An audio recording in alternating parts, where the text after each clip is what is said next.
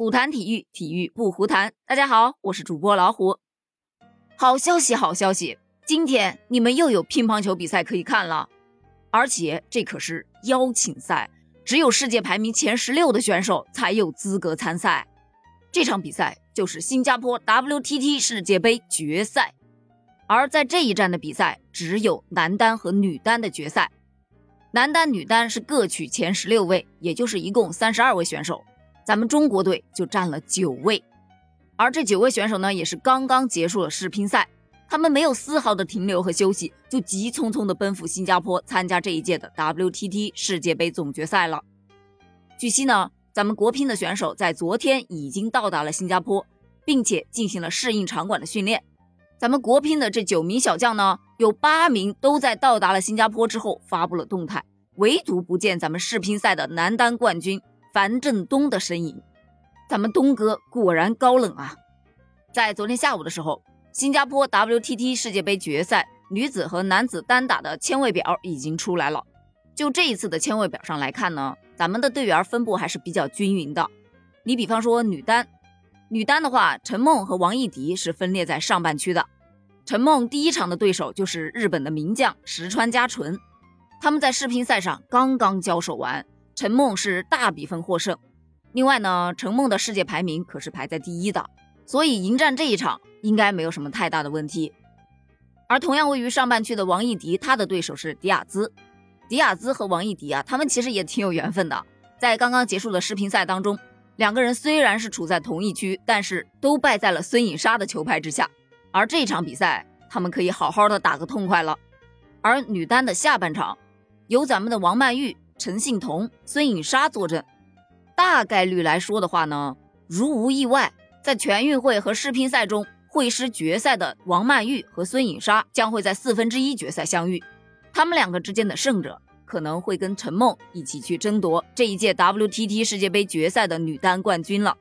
不过从两个人之间这么多场交手来看，王曼玉进决赛的可能性还是会略大一些的。而在决赛当中，如果王曼玉再次对阵到陈梦，两场大赛败给王曼玉的陈梦能否反击回来呢？这个呢，就是本次比赛最大的悬念了。说完了女单呢，咱们再来说一下男单。男单方面呢，同样分布非常均匀。上半区呢是樊振东和王楚钦领衔的。樊振东的对手呢是德国的主力弗朗西斯卡。作为刚刚结束的世乒赛男单冠军，樊振东的赢面啊，确实是挺大的。毕竟弗朗西斯卡在世乒赛是早早的就爆冷出局了，他的发挥啊还不如老将波尔。而同样位于上半区的王楚钦，他的对手啊是来自中国台北的林君如。他们两个之间的这场对决可以说是男单上半区最大看点的一场了。毕竟啊，林君如现在对国乒的威胁程度要大于张本智和了，所以王楚钦面对林君如是否能够顶住压力就非常关键了。说到这儿，反手先给王楚钦点个赞，支持一把。好，说完上半区，咱们再来聊一下下半区。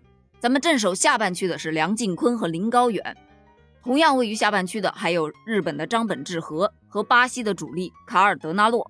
尤其是卡尔德纳洛，他呀在 WTT 国际乒联公布的最新一期世界排名当中，排名已经反超了张本智和，稳居世界排名第四。前面三位分别是樊振东、马龙和许昕。而马龙和许昕本次是未参加比赛的，所以卡尔德纳诺他就是本次 WTT 世界杯总决赛当之无愧的第二号种子选手啊。而他在首轮比赛当中的对手就是咱们国乒的小将林高远，所以有媒体笑称啊，林高远这打的第一场比赛就是决赛呀。而且根据这个签位表来看的话，林高远如果首场比赛胜了卡尔德纳诺，那么他后面的两场比赛依然是困难重重。因为他将要对阵到像梁靖昆、张本智和、法尔克、黄镇廷他们四个人当中的两位胜利者，这几个人可以说没有一个是好打的。不过呢，话说回来，毕竟这是一场邀请赛，都是在世界排名上排在前十六的人物，还真的是没有任何一个软柿子啊。好了，说了这么多呢，附上咱们今天的赛程。从今天中午十一点钟开始，第一场比赛，王艺迪将率先出战，迎战迪亚兹。下午的两点半，陈幸同对阵平野美宇。哦，这场比赛也是非常经典的，大家有时间的话也可以看一下啊。三点十五分，陈梦对阵日本的石川佳纯。下午的七点四十五分，林君如对阵王楚钦。而晚上的八点半，樊振东将压轴出场对阵弗朗西斯卡。赛程表已奉上，期待咱们国乒队员的好消息吧。加油！